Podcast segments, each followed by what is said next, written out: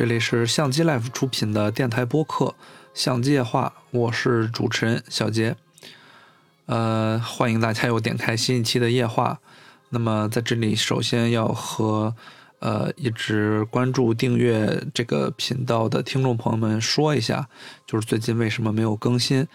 那之前或许在微博或者在听众群里面，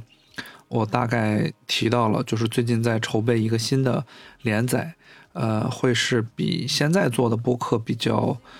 呃，不能叫更重视吧，就是会更加去雕琢一些文本，呃，会做做好文本，然后再去录播客。呃，这个新的栏目名字叫《相机百物语》，嗯，名字的取名由来，其实有点像妖怪，就是讲鬼故事的那个，呃。形式吧，就是说每一期会讲一个相机或者摄影发展史过程中的有趣的故事。这个故事，这个故事或许会是呃人物，比如说一些对摄影或者摄影器材发展有至关重要的，就是起到至关重要作用的这种人物，也可能是一些厂商的呃故事，比如说一些厂商命运的转折或者。呃，厂商在开发一台特别有趣相机过程中的一些译文吧。那么最近最多的时间就是在筹备这个栏目，所以呃，日常播客的更新已经很很久没有做了。那么这期呢，就呃也没有想好具体要录什么，就呃回答一下之前听众还有读者在群里、微博上还有在呃各个频道下的一些提问。那每个问题可能都不会特别深入，嗯，就是大概聊一聊。如果大家对于哪些问题，呃，还还有很大的兴趣，欢迎大家再反馈。如果说大家都觉得这个很有意思的话，我会专门根据一些问题做一些展开的，呃，再去专门录录一期新的播客。那么这期首先，呃，先聊先是胶片吧。呃，有朋友就问啊，就是说。黑白胶片，我最推荐哪一款？呃，是这样的，就是说我之前拍摄黑白并不是特别多，呃，因为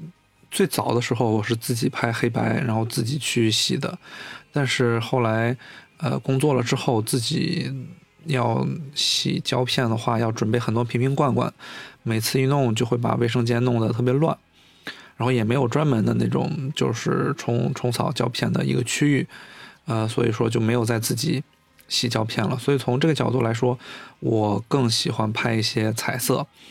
呃，但是最近彩色的副片或者正片都太贵了，所以我又捡起来，呃，重新断断续续的开始多拍一些黑白。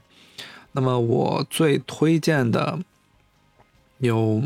有三个三个。两个档次吧，就是说，第一个就是说，你对黑白，呃，特别感兴趣，想去拍一些特别细腻的，就是，呃，很想要很认真的去拍一些黑白的话，我比较推荐的是富士的 Across，就是最新的 Across，可能叫 Across Two，呃，很多人都说这个。新的 Across 和之前比，什么反差呀、层次有很大的变化。但是我自己的感觉来看，嗯，我还是最推荐这个去拍一些，呃，也不是说严肃啊，就是说认真的，我想去拍一些什么东西，我会选择用这个胶片。对，然后柯达当然也很好，但是你让我最推荐，那我就推荐 Across。呃，另外就是说还有一个，嗯，比较适合入门。去体验黑白的一个型号是伊尔福的 Delta Delta 一百或者四百，这个黑白胶片最大的特点应该就是锐利，对，就是说它颗粒很小很细，然后呈现画面的风格就可以用锐利来理解。那在这儿我就不给大家讲一些胶片的曲线和特性了，那推荐嘛就是浅尝辄止的就跟大家说一下。我比较喜欢的就是 Across 和 Delta 的两款，那么在这个维度之外啊，就是说很多朋友可能也会问，有什么日常拍的，呃，或者说他们叫口粮卷之类的。嗯，其实大家可以考虑一下，就是黑白的分装，就是盘片。嗯，推荐这种盘片最大的优势就是便宜，然后颗粒也还行。比如说艾克发的黑白，现在一些盘片一卷可以做到不到二十或者二十出头吧，相对来说比呃，比如说伊尔福的 Pen 四百什么的还是要便宜的。呃，我现在幺三五机器里面塞的最多的就是伊尔福的分装的黑白。呃，黑白就是这样。然后还有一个问题特别大，有朋友问，就是说幺二零。就是中画幅腰屏最值得推荐的机型，我这个话题其实特别大，我可能会单独开一期说。嗯，但是如果你现在问我的话，我最推荐的就是布朗尼卡的 SQ 系列，呃，SQ 也可以，SQA、SQAI 都可以，看自己预算吧。如果说只是为了腰屏的话，我觉得 SQ 就足够了。不过，呃，布朗尼卡 SQ 有一个小小的问题啊，就是第一代。SQ 它是没有反光板预升的，所以就是说，你如果要说大部分时间是手持拍摄，呃，或许没有什么太大的问题。但是如果你要考虑到上架子的话，呃，没有反光板预升，可能拍长曝光，可能还是有点儿，哎，有有小缺陷的。那幺二零最推荐的是这个，另外就是玛米亚的 M 六四五，啊，可以选择玛米亚 M 六四五一千 S。这个型号可能就靠后期快门速度会比早期的五百分之一秒，呃，还有优势。这两个都算是相对来说比较廉价的选择。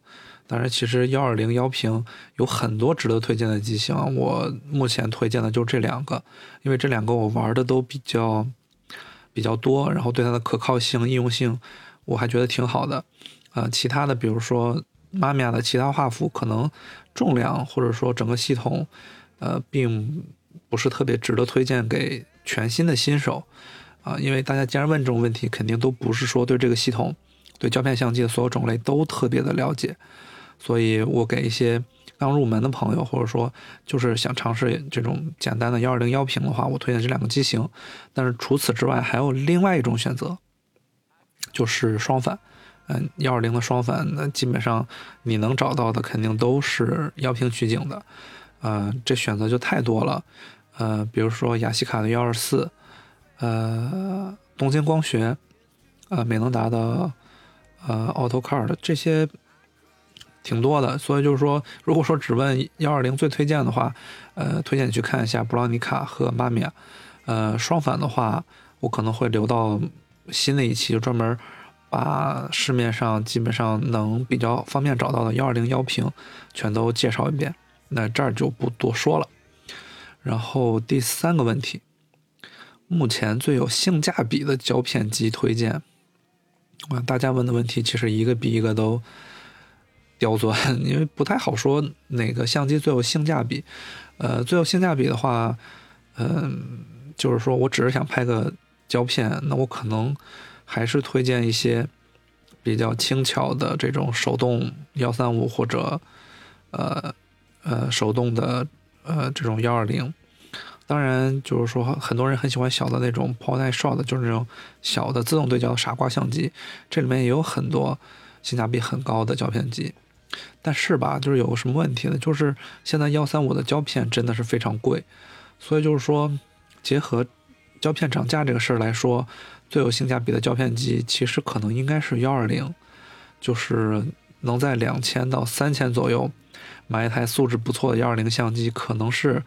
呃，就是我觉得可能是现在最有性价比的选择。比如上一个问题里面提到的，呃呃，就是呃，AutoCAD 或者东京光学之类的这种小的双反相机啊。当然你要说，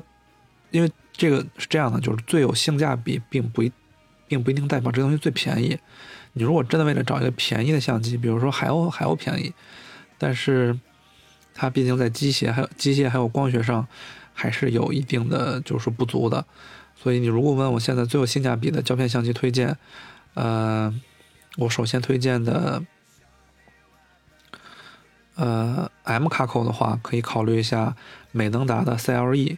或者柯尼卡的 RF，RF 可能稍微有点贵，但是呃，如果找成色还可以的话，应该还不至于特别夸张。但是 M 卡口的话，我推荐看看 CLE。然后幺二零的话，其实有特别多，比如说呃富士的 GS 六四五。三千多应该还不到四千吧，应该还不算特别贵。呃，还有一些小的廉价的双反，因为太多了，就不太好说了。嗯，幺三五的话，其实可以去看一看，呃，佳能或者尼康的一些小的手动的单反，比如说尼康 Mat。其实我觉得那个相机很好用，就说你不追求一些有的没的东西，那种小相机其实用起来也不难受，然后也很便宜，也不到一千块钱吧，五六百就可以买一台。嗯，五六百甚至可以买一台带镜头的。就说如果你入门选择这种的话，起码能让你简单的了解我怎么去使用一台胶片相机。我也不建议所有人都去一步到位，因为，呃，我我也尝试过一步到位。就是如果你一步到位的话，你真的是没有办法，呃，很清晰的了解你自己发烧或者你自己喜欢的是到底是什么东西，很容易就人云亦云，就大家说。什么好，什么经典就怎么来，所以就是说，呃，推荐一个不会，推荐大家去选一个不让自己很吃亏的东西，就是比较便宜把它买来，然后稍微尝试一下入门，因为你可能不一定真的会对胶片有那么大的兴趣，就是说，就是说不要让自己的沉沉没成本太多吧，就是推荐大家第一台胶片相机真的是就是一千块钱左右就可以了，不要买太贵的。啊，那如果说你你你很有信心呢，你就买个两三千的幺二零，我觉得这是比较好的。啊，性价比的话，就是我最开始提的那个布朗尼卡的 SQ，那个那个我觉得还是蛮有性价比的。还有妈咪的 M 六四五，都是就是妈咪六四五两千吧，两千以内就可以搞定，我觉得比较值得推荐。嗯，还有很多，比如说 ETR 系列，可能之前被 Lynx。呃，拍过之后，很多人都去，对吧？都去追逐这个东西，可能就会贵。就是说，大家，呃，看到热门的机型很喜欢，但是热门的机型真的不一定是有性价比的机型。呃，对。然后下一个问题，小巧精致口袋相机推荐。嗯，其实这个领域的推荐就比较烧钱，小巧精致其实都是需要用成本去堆的。嗯，如果只是限定小巧精致口袋相机，然后还能自动对焦的话，我最推荐的是美能达的 TC 一。嗯，就是如果你要去看这台相机，小巧精致简直已经到头了。这台相机 TC 一其实，呃，英文应该叫 The Camera One，对吧？很有信心。呃，我也写过美能达 TC 一的文章，如果大家有兴趣的话，可以去公众号看一下美能达 TC 一的详细介绍。我是非常非常喜欢这台小相机的。所以说，如最推荐的就是这台相机。嗯，如果是手动的话，呃，选择就太多了，手动的相机。所以就是说，看大家喜欢什么风格的，有些是金属比较精致的，有些是塑料比较精致的。啊，当然还有很多我觉得很精致，但大家可能觉得不精致的玩意儿，比如说雅西卡的 T 五，对吧？它看起来很糙，但是它相机真的是台非常好的口袋相机推荐。那么。比较刻板印象的手动对焦、小巧精致的机型，禄来三五，嗯，就是你如果把它作为一个手把件或者摆件，是很好玩的。但是我自己用，我还是对孤焦，孤焦还不是一个新人或者入门选手能很怎么很运用自如的一个拍摄方式，所以说我不推荐给新人用孤焦的机器。嗯，手动比较精致的机器。嗯，一时半会儿真想不到，没有特别小的。所以说自动对焦的话就是 T C 一，手动的话回头再想想吧。好，下一个问题，下一个问题是富士中画幅旁轴推荐啊，就是 G S 系列、G A 系列还有 G F 六七零。嗯，如果说你幺二零已经拍了很多了，然后嫌弃很多幺二零太大太沉。嗯，想要一台啊比较好的幺二零，那就推荐 G F 六七零。我非常喜欢这台相机，因为我用这台相机没有废片，不知道大家能理解吗？就是我拍胶片从入门到现在，最头疼的事情就是可能拍一两卷，可能只有几张可以用。但是 GF 六七零基本上一卷十二张吧，我起码有八九张，我都觉得都很不错。就它没有，它很少会出现那种说，呃，虚焦的或者曝光有问题的，因为 GF 六七零它有自动测光嘛，然后同时它的那个。旁轴取景特别的明亮，然后框线，嗯，也比较清楚，黄斑也比较清楚，就说你不太会出现说对对对对不好焦或者对的不够精确，然后曝光有问题，概率都很小，所以说，嗯，废片的几率就小，所以我最推荐的富士中画幅旁轴肯定是 GF 六七零，然后 GF 六七零它还有就是说海外版本啊，但是就不展开了，就是其实本质上就是 GF 六七零。啊，很多人去纠结这个底盖儿跟顶盖儿是金属的、塑料的，我觉得没太大意义。反正就是 GF 六七零。其次呢，就是推荐呃 GS 六四五，对，就是用那个七五三点五镜头的，也是一个 P 相机。嗯，简单、便宜、好用，对，就没有就没有太多嗯别的了，就有也带测光，就总的来说是嗯很很方便的一个机器。另外就是 GA 六四五系列，就看你喜欢什么焦距的了。我之前用的是 GA 六四五的 ZI，就是可变焦的一个版本。这个机器呃最大的缺陷就是电子系统排线，还有液晶会漏。不过现在应该是三五百都可以搞定，所以就是说，呃也不是什么太大的问题，就不不存在说这个机器坏了救不回来的问题。所以说大概就是这些。另外还有一个就是富士的六九零啊，我不太推荐新手用这个，因为第一个是六九画幅，可能新手带一卷出去拍不了几张吧，就一卷就没了啊。另外真的挺大挺沉的，所以说并不是特别推荐。但是大家有兴趣可以了解一下富士的六九零啊。然后就是哇，L 三九新的问题是 L 三九镜头的推荐，还有 L 三九机身的推荐。这个我记下来，这个我另开一个话题聊吧，因为这个聊起来没完没了。嗯，然后新的问题还有就是尼康的 Auto AI AIS 的手动镜头推荐，这个这个这这个下回聊，这个下回聊。呃，我看啊，呃，Auto Card 和 C 三三零二选一，哎，这个可以聊一下。大家等一下，我喝口水啊。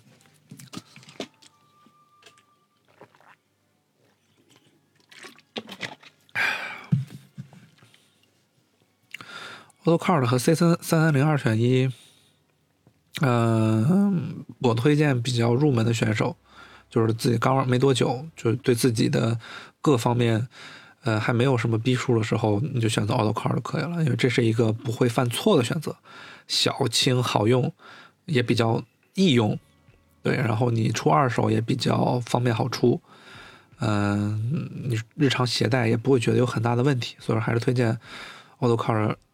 比较适合新人吧，就是或者说入门选手。如果你特别懂，你也不会来听我说推荐，对不对？呃，另外就是 C 三零是这样的，C 三三零它最厉害的地方在于它是一个可换镜头的双反系统。那它可换的选择很多，说实话，这是一个非常强大的系统，但是并不太适合呃普通玩家去去去去尝试。因为如果你买一台 C 三三零或者 C 二零或者 C 三三零 S，无论哪一台，你就直接搞一个八零或者呃搞一个九零的镜，就只只只搞一个标准镜头，不是这个系统最优的选择。你肯定要尝试一些什么幺五零啊什么，就你各个镜头都要换。但是对你来说持有成本可能就会比较多。虽然你买一套也没有多少钱，但是。呃，我还是不推荐新手啊。就如果你不是新手，我觉得 C 三三零或者 C 二零都非常好玩，真的非常好玩的一套系统。但是你就自己抉择你自己愿意对胶片系统投入的时间、金钱还有精力。嗯，就是以上 Auto Card 和 C 三三零，就是我选择 Auto Card。当然我会玩玩 C 三三零，但是我不会买一整套放在家里面，因为。你不买一整套吧，没必要买一整套吧，它又太占用你玩的精力。对，就是这样。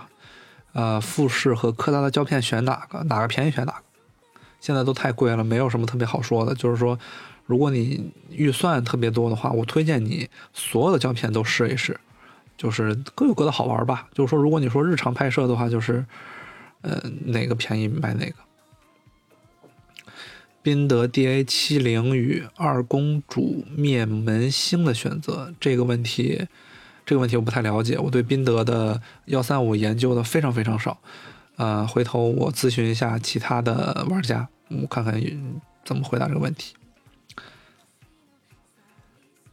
早期新的问题啊，新的问题，早期四四三三与全新全最新全画幅高像素机型选择。如果早期四四三三你你说的是宾得的六四五的话，我觉得肯定是最新的全画幅高像素机型，在各个方面吧，便携性、对焦，甚至是画质。但是如果你要说是富士，就是说五零 GX，就是 GX 五零 S 或者五零 R 的话，嗯，要看你拍什么。就是如果你对对焦还是有比较强烈的需求，比如说你可能会拍小孩儿，他会来回来回跑，或者拍宠物或者旅行的时候需要一些拍一些动的东西，肯定是幺三五的高像素机型。最差的也比富士最好的对焦要好，就即便是那个最新的，就是加的一千 S，这对焦还是有，就是说不能满足一些运动题材的拍摄。所以说，如果你不拍动的东西，你只拍一些，就是说不太动的，哪怕拍人像，人像不爱动，我觉得五零 R 是一个挺好的选择。哎，转接的可以多。嗯，所以就说，看你拍不拍动了。如果你对对焦有考虑、有需求，还是选择幺三五的，就是全画幅吧。好，啊，回答了几个问题了。新的问题，只留下三套胶片系统，你的选择会是？哎，我仔细想了想，就是如果说以系统论的话，我现在好像就三个系统吧。第一套就是尼康的 F 系列，包括一堆尼康的 Auto AIS 的镜头，啊，还有 D 头，嗯，F 头已经卖光了。那 F 一二三四五这种，嗯，因为比较喜欢尼康，所以这套系统肯定会留着的。然后，呃，还得就说自动的镜头留了一些空间，呃，这是第一套系统，因为这套系统可以涵盖的相机类型其实挺多的。嗯，你说从最早期的大 F F 二到经典的 F 三、F 四、F 五，嗯，从手动到自自动对焦，嗯，我觉得就是说每台相机都有玩的意义，然后里面有很多镜头可以选嘛，你喜欢呃 auto 外观的，或者你喜欢饼干的，或者你喜欢自动对焦的地头，都可以在这个系统里边找到解脱，所以肯定会留这套系统的，就是 F 系统。然后第二套系统是目前是，呃，布朗尼卡的 SQ，对，然后也有四五支镜头吧，SQ 一台 SQ 机身，一台 SQAI 机身，嗯，会用 SQ 搭配腰平取景器，然后 SQAI 搭配最后期的呃 AE 测光系统，啊，各各有优势嘛。然后广角、中焦、长焦，对，然后第二套系统就是布朗尼卡的呃六乘六画。六乘六的单反 SQ，呃，第三套系统是宾得的六七，呃，有一台六乘七，有一台宾得六七二，也有有五六支镜头吧，就这三个系统，因为都嗯算是比较成熟又有特色的系统，呃，如别的系统也有各各种各样的好，但是目前我选择就是这三套系统，嗯，宾得六七，啊，比较好玩的地方在于我喜欢它的外观，因为这台相机。太好看了，就是拍出来好看，拿着也好看，嗯，但是我比较喜欢腰屏，但是如果你用腰屏的话，宾得六七二的测光是没有用的，所以又搞了一台六乘七，专门用腰屏，对吧？反正你也不能测，就是说不用你那个测光系统，我装一个腰屏，整个机器还会很轻，所以说就会这么搭配着用，然后前后期基本都是后期的吧，SMC 后期的镜头居多。这三套系统是我现在留下来的选择，啊，差不多了，